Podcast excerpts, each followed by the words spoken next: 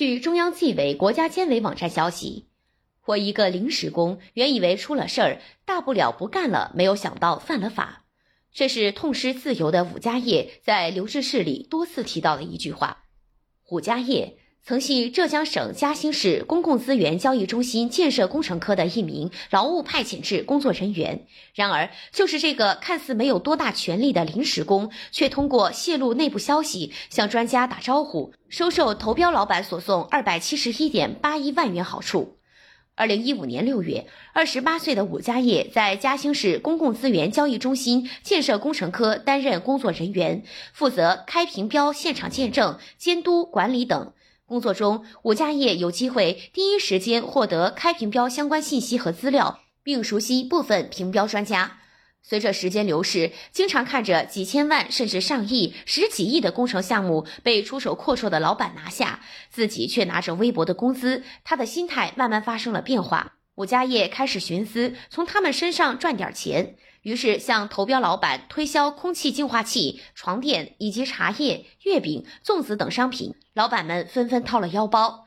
二零一九年四月，正合计如何赚大钱的武家业遇到了投标老板向某，在一个项目开评标前，向某找到武家业，让他把有无废标等信息第一时间传递出来，请熟悉的评标专家打高分，并许诺给他好处费。在向某的劝说和金钱的利诱下，武家业帮助向某顺利中标，拿到三万元好处费。有了第一次感到来钱快的武家业，再也无法关闭欲望的大门。知道武家业能耐的老板也越来越多。新冠肺炎疫情爆发后，投标单位不能进到开标现场，无法第一时间得知商务标抽签系数。各投标单位商务报价情况也无法计算出商务标排名，这给武家业提供了另一条生财之道。为获取好处，武家业频频向老板提供投标单位信息、专家打分情况、评标专家的身份信息等资料，向熟悉的评标专家打招呼。涉及的项目工程从几百万到数亿元，项目种类也从水利工程到市政、土建、绿化等众多领域。在一笔笔好处费中，武家业的底线也一退再退，愈发贪婪起来。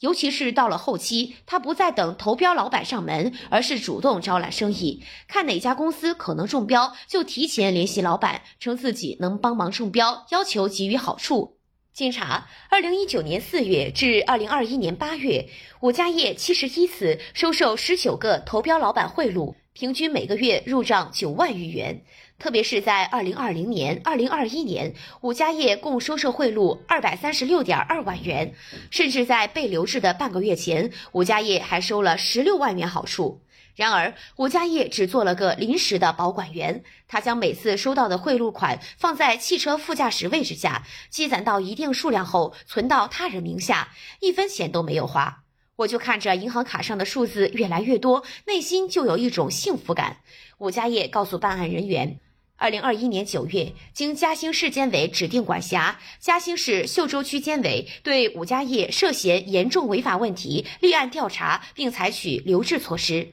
十月，武家业劳动关系被解除。十二月二十八日，秀洲区人民法院以受贿罪判处武家业有期徒刑六年六个月，并处罚金六十万元。